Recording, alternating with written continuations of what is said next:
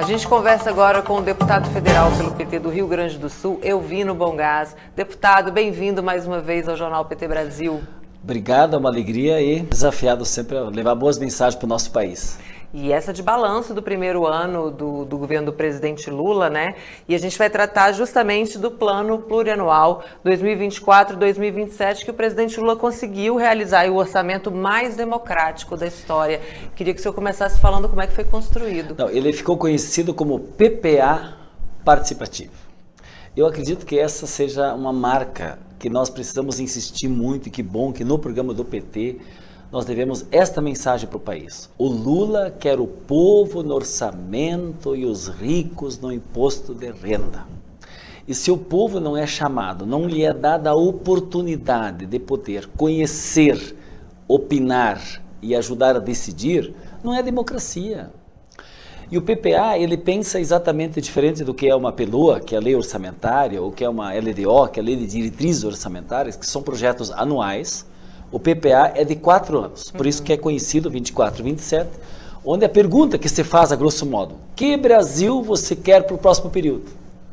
Então o PPA ele tirou uma missão, não, nós queremos um país includente, um país que se desenvolve, que gera renda, que preserva o meio ambiente, que afirma soberanamente o seu país, que cumpra a democracia, que faça participação social. Esse é o grande desejo né, da reconstrução que o presidente Lula está fazendo. O Lula designou tanto a Simone Tebet como o ministro Márcio Macedo para andar o país, perguntar para o povo, falar com o povo. E eles fizeram reuniões em todos os estados da federação. São 27 assembleias populares abertas, preparadas com as entidades da sociedade civil para que se dissessem lá que prioridades uhum. se queria para o país. E junto com isso tinha um tripé, que era participação direta, a segunda era a participação virtual, que foram mais de 4 milhões e 500 mil pessoas que participaram virtualmente pela internet, opinando sobre os desígnios do PPA. E ainda um outro aspecto muito importante no, no PPA foi o retorno eh, dos conselhos o Conselho da Saúde, o Conselho da Educação, o Conselho de Segurança, todos os conselhos que existiam, que o Bolsonaro tinha deixado de fora porque ele queria ele impor o seu jeito autoritário de governar, o Lula retomou os conselhos. E no Fórum Interconselhos também se fez o debate do PPA. E é assim que ele veio, recheado de pesquisa e trabalho técnico do governo, debate no Interconselhos, com a sociedade de forma virtual e presencial, que essa peça orçamentária veio para nós. Então dá para afirmar com toda repetindo Lula aqui, parafraseando Lula, viu Amanda? Nunca antes da história do Brasil um PPA veio recheado de tanta participação popular como esse. Por isso, o PPA participativo. E a resposta da sociedade né, foi, foi muito pronta e eles disseram, né, o combate à fome e redução das desigualdades foi uma das prioridades elencadas pelo povo. Né? Como é que o PPA, quais instrumentos dentro do, do, do PPA participativo a gente tem para atingir essas, esses objetivos? O que, que é a desigualdade do Brasil? É salários diferenciados, a renda máxima, a renda mínima. Então o PPA tem um outro plano que é ter indicadores chaves, não é para ser uma peça de ficção que daqui a quatro anos a gente vai ver se cumpriu ou se não cumpriu as metas. Não. Agora é o seguinte, tem um indicador, tem uma diferença entre os ricos e pobres. Então nós vamos diminuir, tem uma meta de diminuição, tem um indicador para diminuir essa diferença. Como é que a gente vai fazer isso? Tem que reajustar o salário acima da inflação. Então está na política de reajuste de salário acima da inflação. Ah, mas o povo está passando fome. Uhum. A questão social. Tem 33 milhões de pessoas passando fome. Fome mesmo, não se alimentam nas três refeições durante o dia. E tem 120 mil pessoas, 120 milhões de pessoas no Brasil que não se alimentam dignamente. 33 milhões que passam fome. E 120 milhões que têm insegurança alimentar. Então, o que, que nós vamos fazer?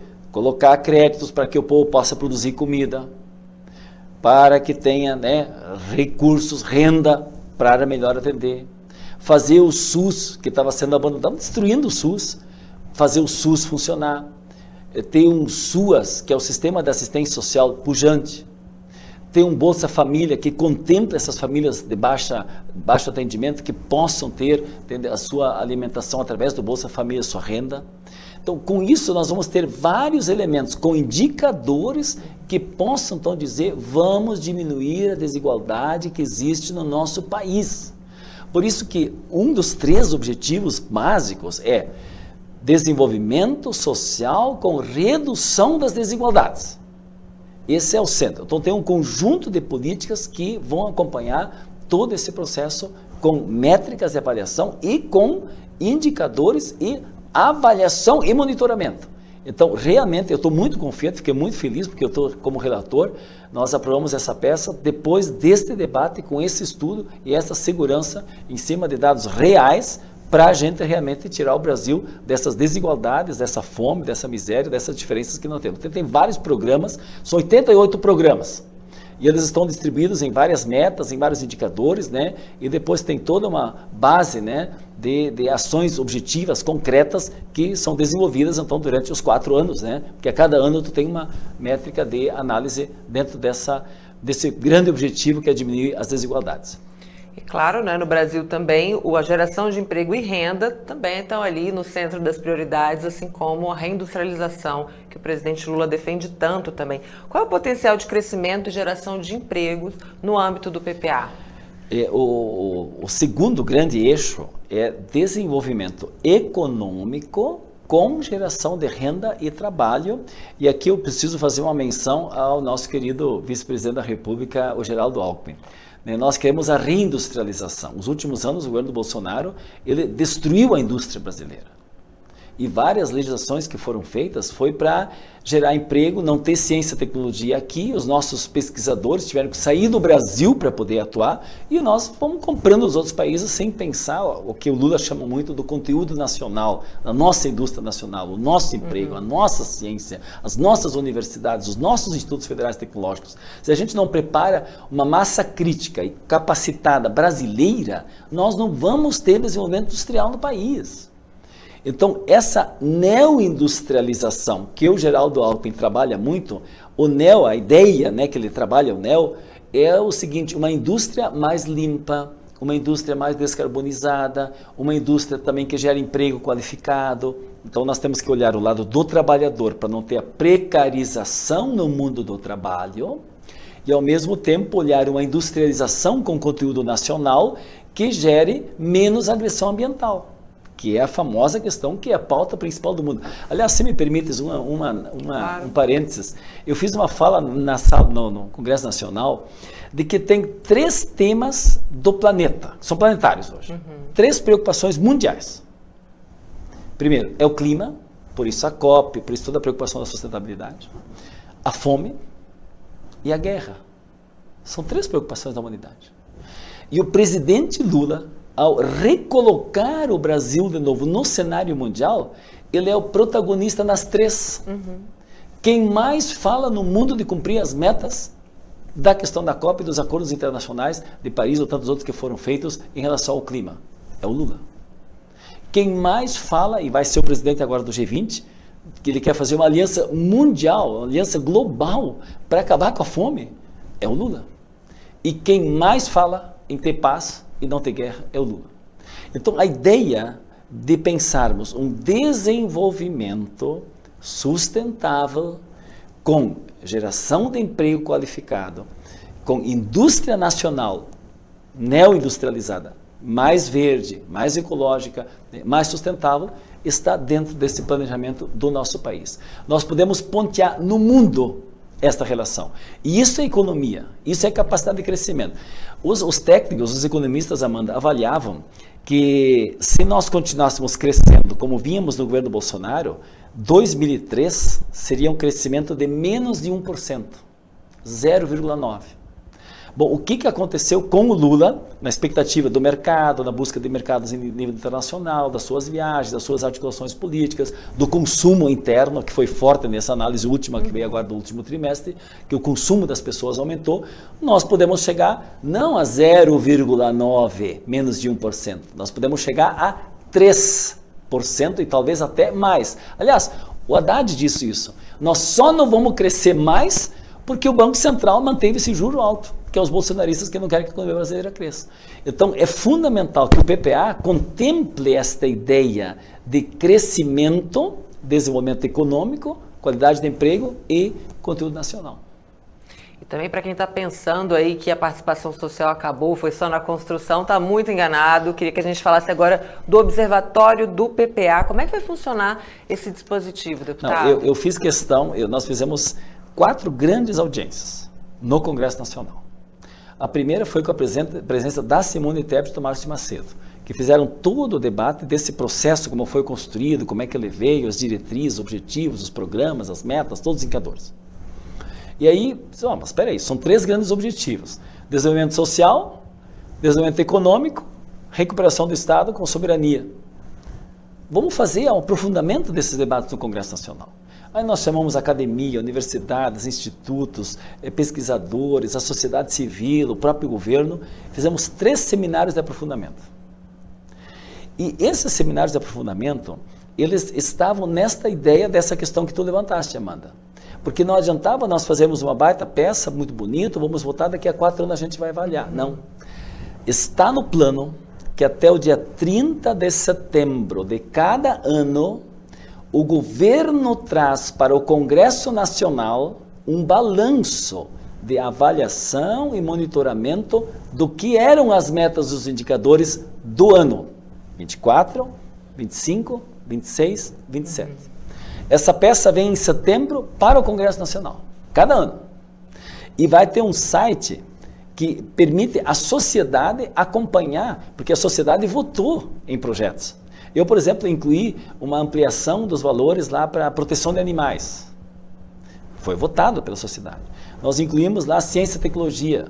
Era necessário e recuperamos o CEITEC, que estava sendo destruído, que é uma fábrica de semicondutores, que estava sendo aniquilada. Estava sendo aniquilada tinha uma comissão de, de desestruturação dela e nós reestruturamos ela. Nós incluímos, por exemplo, todo mundo fala em ciência e tecnologia para ciência e pesquisa da área da pecuária. Bom, a Embrapa está fazendo isso, então era fundamental valorizarmos isso. Né? Nós precisamos valorizar o nosso pecuarista familiar, então incluímos, primeira vez na história, que o pecuarista familiar que está lá na sua produção, do norte a sul, leste a oeste do país, ele está incorporado como está incorporada a agricultura familiar e a agricultura empresarial. Então, nós incorporamos é, nas métricas né, a, a, questão étnica, racial, que é tão importante. É, deficiente, pessoas com deficiência. Bom, a, a transversalidade, né, que também é um tema muito presente em todas as áreas, está lá da criança adolescente, como é que nós vamos tratar bem nossas crianças. Então, esses, essa avaliação que o, a, o, governo vai fazer anualmente, que vai repassar ao Congresso Nacional, e tem um site transparente que qualquer pessoa da sociedade pode ir lá acompanhar. Né? E nós queremos ir mais longe. Eu, eu, quero ser bem sincero aqui, Amanda. Eu acho que agora nós debatemos o PPA. Uhum. Mas frente a tanto debate de orçamento e de apropriação do orçamento por parte do Congresso, num regime presidencialista, onde o parlamentarismo vige tomando conta do orçamento, é necessário que o povo faça o orçamento. Eu quero ir mais longe do ponto de vista da democracia.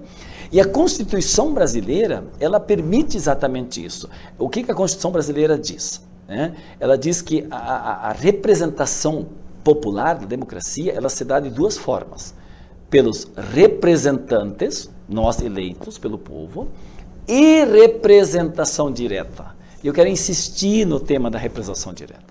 E aí a frase que eu usei, inclusive coloquei no meu relatório, porque nós homenageamos este ano os 35 anos da Constituição Brasileira, uhum. de 88. E Ulisses Guimarães era a grande referência naquele momento, né? O Lula era constituinte, enfim, tantos parlamentares eram constituintes, mas o Ulisses Guimarães ficou, era o presidente do Congresso, então ele, né, é, sancionou naquela, promulgou naquela época, né, a nossa Constituição. E ele disse uma frase, Amanda, que eu coloquei no relatório. O povo é o superlegislador. Superlegislador. O Lula fala povo no orçamento uhum. e o Ulisses falava povo superlegislador. Então eu coloquei mecanismos lá, além dos que o governo já tinha, eh, de que pudesse realmente o povo participar da peça orçamentária, discutindo também o orçamento, que eu acho que é uma tarefa ainda que nós precisamos incorporar mais no nosso debate para a democracia brasileira. Maravilha, deputado. E a gente segue discutindo aqui o PPA, né, que vai até 2027. Esse espaço aqui também segue à disposição. Agradeço muito mais uma vez sua participação aqui com a gente. Amanda, eu quero desejar, estamos no final do ano, né? Nós queremos Isso. desejar um Natal abençoadíssimo para as pessoas, que o 24 seja melhor. E se a gente puder ter, e que o nosso processo na relatoria tenha contribuído para a gente ter uma ideia melhor de uma cultura de planejamento das atividades do Estado brasileiro. Se nós conseguirmos passar essa mensagem também de uma forma transversal, é, moderna, todo mundo participando, mais horizontalizada, né, uhum. né, participação geral de todo mundo, eu fico feliz em poder ter sido relator para dar essa contribuição, porque não nem, nem é tão importante tudo que está nesse relatório, que ficou muito bom, ficou muito bom. Né, nós aprovamos ele e ficou muito bom. Ele é muito importante, mas o mais importante é um processo que, se ele tem continuidade, ele vai aprimorá-lo permanentemente. E ele deve ser uma peça de aprimoração permanente, né, onde povo no orçamento e supra-legisladores. É isso. Parabéns pelo trabalho, deputado, Obrigado. e um ótimo 2024. Para nós. Obrigado.